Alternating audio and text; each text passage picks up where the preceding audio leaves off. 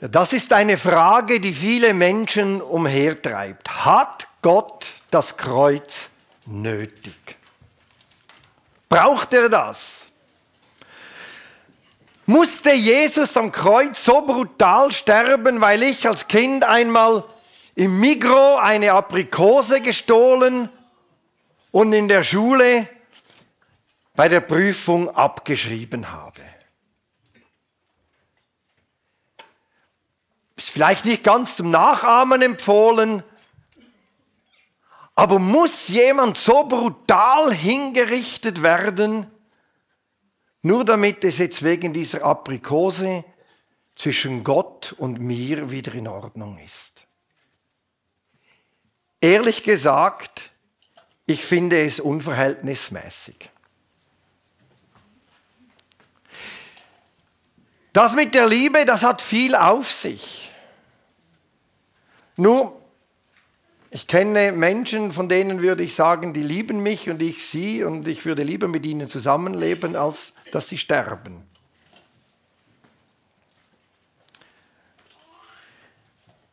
Hat Gott das Kreuz nötig? Warum musste Jesus sterben? Oder hinter der Frage, warum musste, steckt ja etwas Zwingendes. Muss er das wirklich?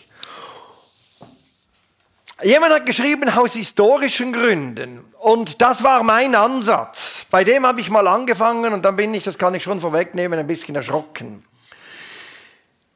Um die Frage zu beantworten, warum musste Jesus sterben, ist es am besten, wenn wir einmal in die Geschichte eintauchen rund um die Kreuzigung und schauen, ob wir darauf eine Antwort finden. Und wir finden eine zweifache Antwort. Und ich denke, wir beginnen mal vorne. Der erste Grund, warum musste Jesus sterben? Ganz einfach. Jesus musste sterben, weil alle Egoisten waren. So einfach ist es.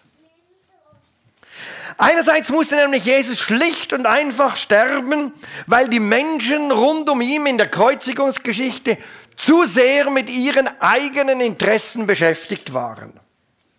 Da waren zum Beispiel die Priester und die jüdische Elite. Die wollten Jesus unbedingt loswerden, weil er ihnen nicht bequem war, weil er ihren eigenen Interessen im Weg stand weil sie nicht wussten, wie damit umgehen. Der ging darum und hat allen Menschen bedingungslos die Gnade Gottes, die Vergebung Gottes und die Annahme Gottes zugesagt. Der hat sich überhaupt nicht um irgendwelche Sachen gekümmert. Und das fühlten sie als Bedrohung, das war für sie nicht nachvollziehbar. Das hat ihr System bedroht. Der hat allen einfach so die Zuwendung Gottes versprochen losgelöst von irgendeinem religiösen System. Das konnten sie nicht tolerieren. Dazu lief Jesus ihnen den Rang ab. Selbst Pilatus hat gemerkt, dass die Elite Jesus nur aus Neid loshaben wollte, weil er ihnen den Rang ablief. Und sie hatten Angst, um ihre Privilegien, um den Vorteil, den sie hatten aufgrund des Systems, in dem sie lebten. Bleiben wir einmal ganz nüchtern nur dabei. Angst, Privilegien zu verlieren, weil das System, in dem man lebt, für einen selber gerade vorteilhaft ist. Deswegen musste Jesus sterben. Dann gibt es da noch den Pilatus. Der wiederum möchte Jesus zwar freilassen, aber er hat Angst um seine Karriere. Und so gibt er dem Druck der Menge nach. Oder die Leute sagen ihm dann, wenn du den freilässt, bist du nicht mehr der Freund des Kaisers. Und dann hat er Angst um seine Karriere. Und dann nützt es ihm auch nichts, dass er seine Hände noch in Unschuld wäscht. Oder es nützt nichts, wenn er sich zwar verbal gegen das Unrecht stellt, aber dann die Konsequenzen daraus doch nicht zieht. und es einfach schlittern lässt. Er hat Angst um seine eigene Karriere. Ist zu sehr beschäftigt, was passiert mit mir? Ja, was geschieht, wenn ich jetzt den laufen lasse?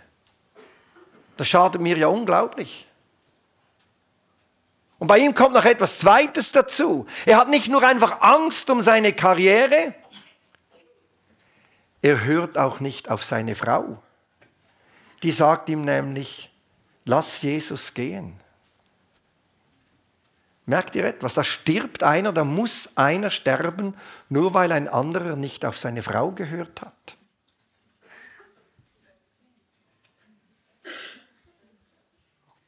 Und er kommt um. Er kommt wirklich um. Die Karriere ist ihm wichtiger als Gerechtigkeit. Er distanziert sich zwar verbal von der Ungerechtigkeit, aber unterm Strich ist ihm die Karriere doch noch wichtiger. Und deswegen hört er auch nicht auf seine Frau. Und dann gibt es noch die Menge des Volkes, die einfach mitschreit, einfach mitläuft,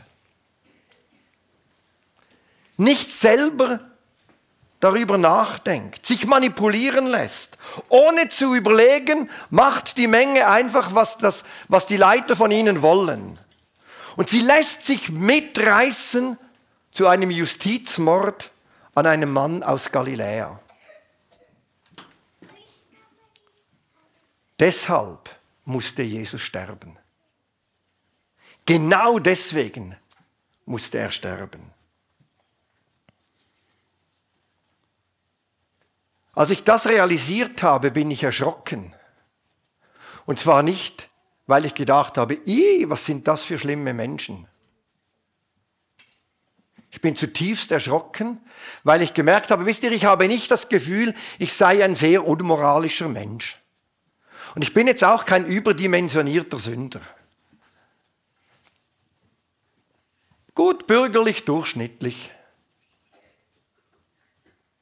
Und ich bin zutiefst erschrocken, weil ich gemerkt habe, es reicht, durchschnittlich, gut bürgerlich, moralisch zu sein und Teil der Geschichte zu sein. Ich habe mich erkannt. Ich habe mich in all diesen Leuten erkannt. Ich distanziere mich manchmal auch vom Unrecht. Und dann habe ich aber doch nicht den Mut, die Konsequenz daraus zu ziehen, um mich dagegen zu stellen. Aufzustehen und zu sagen, da mache ich nicht mit. Als Mann, weiß, mitteleuropäisch, mit einer akademischen Ausbildung, lebe ich in einem System, von dem ich sehr viel Nutzen habe. Und ich habe gemerkt, ich möchte das auch nicht einfach aufs Spiel setzen. Die Vorteile bedeuten mir schon auch viel. Und plötzlich habe ich mich in all den Leuten in der Geschichte wiedererkannt. Ganz zu schweigen, als Pilatus nicht auf seine Frau gehört hat. Ich habe gemerkt, als moralisch recht anständiger Mensch, ich bin Teil dieser Geschichte. Ich stehe nicht außen vor. Ich kenne auch den Neid. Oder die waren ja neidisch auf diesen Jesus, die, die Elite, die, die, der ihnen den Rang ablief. Oder die Leute hatten ja logischerweise viel mehr Freude an einem, der allen die Zuwendung Gottes einfach mal so zusagt. Bedingungslos einfach zusagt. Die Gefühle kenne ich. Ich kenne auch die, die Momente, wo man sich mitreißen lässt und sagt, ja, das wird schon so seine Richtigkeit haben, dass man das jetzt so macht. Und man lässt sich mitreißen, wie die Menge hier. Man weiß ja auch, dass man manchmal Opfer bringen muss für die eigene Sicherheit des Systems. Und dann opfert man halt lieber andere als sich selber. Das kenne ich alles.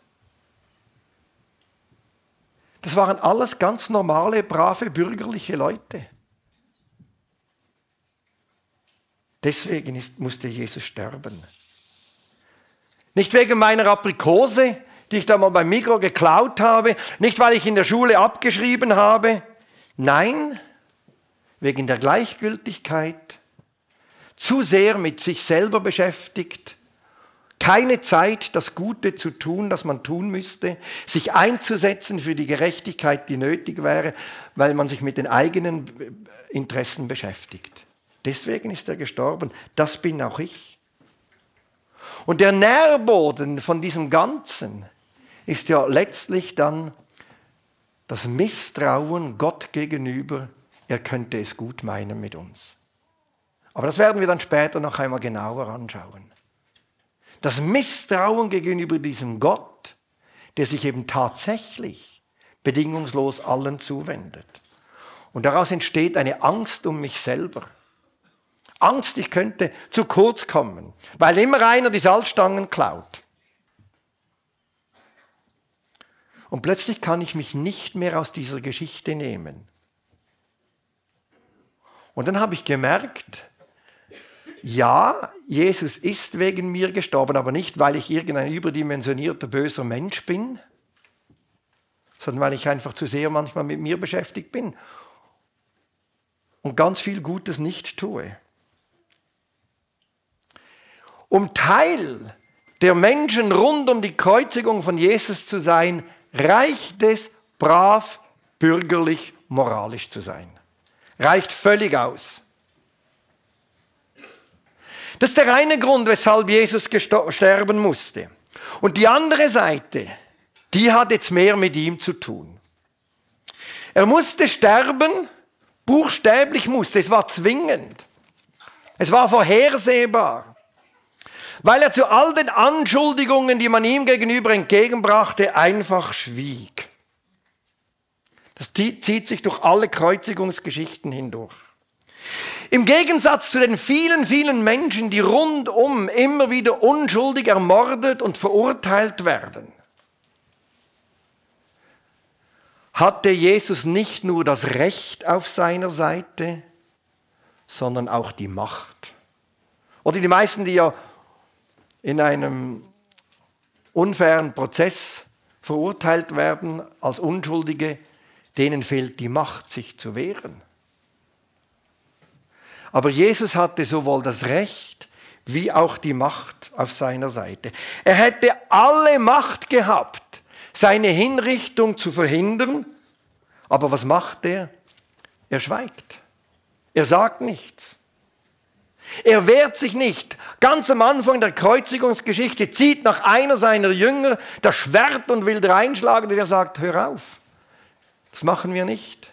Wir gehen nicht diesen Weg. Und auch beim Verhör, er verteidigt sich nicht und das irritiert dann Pilatus zutiefst. Und er fragt ihn ja, weißt du nicht, dass ich alle Macht habe, dich zu retten oder umbringen zu lassen? Und warum schweigt er?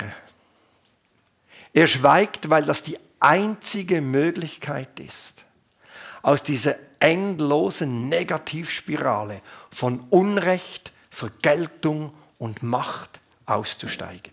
Es gibt keinen anderen Weg, das kennen wir alle. Das ist Unrecht, dann gibt es Vergeltung und dann kommt Macht ins Spiel. Und es dreht sich und dreht sich und dreht sich diese Spirale.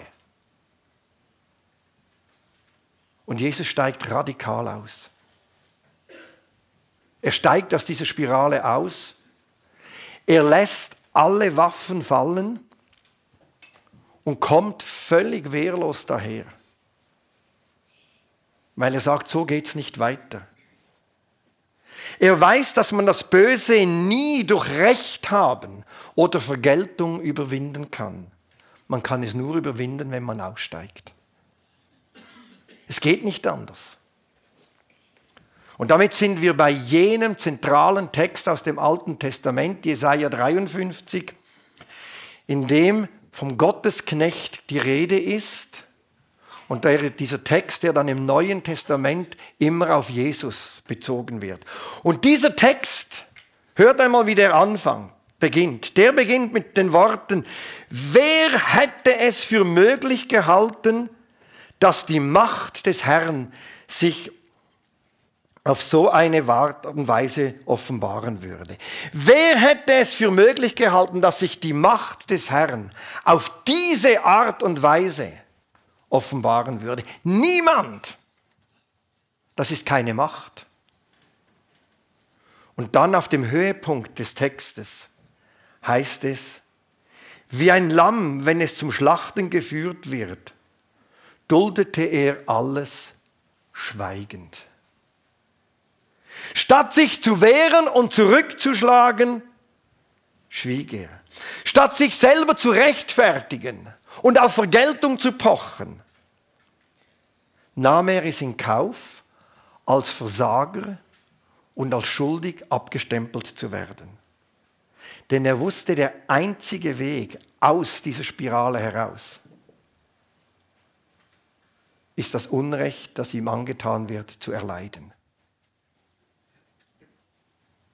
In der Hoffnung, dass wir so alle den Ausstieg aus dem finden. Es gibt nur diesen Weg, das Misstrauen gegenüber Gott zu überwinden, wenn Gott selber völlig unbewaffnet, ohnmächtig, wehrlos daherkommt und sagt, ich kann und mach nichts. Ich kann und will nicht. Oder es ist ja nicht so. Wir denken manchmal, es ist quasi wie das Bild, wir schulden Gott, wir haben eine Riesenschuld bei ihm und auf dem steht die Todesstrafe und dann können wir die nicht abbezahlen und dann kommt einer ums Eck und sagt, ah, ich bezahle für euch. Das ist genau nicht das Bild, das wir hier haben in Jesaja 53. Es ist übrigens spannend, dieser Text wird an ganz vielen Stellen im Neuen Testament aufgegriffen und der Schwerpunkt ist immer auf dem Schweigen.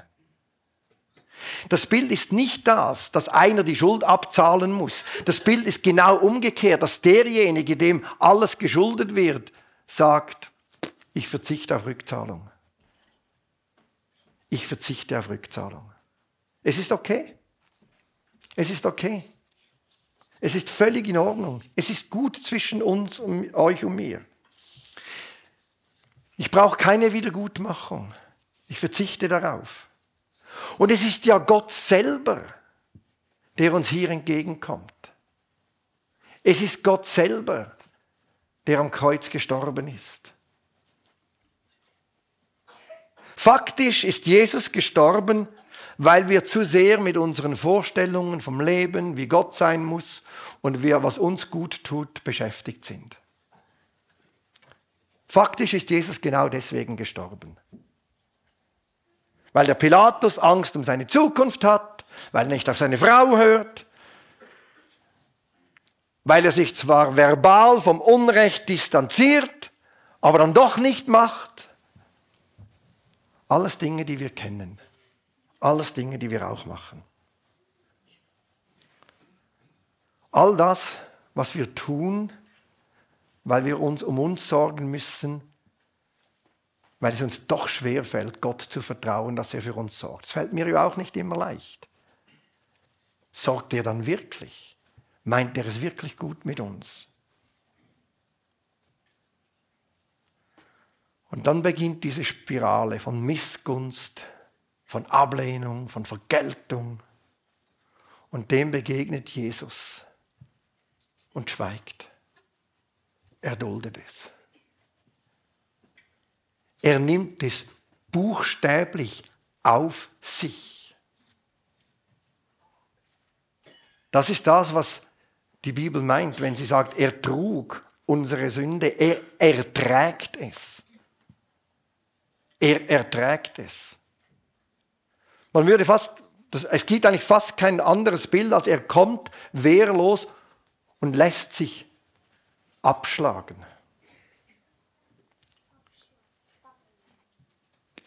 Weil, weil das der einzige Ausweg ist.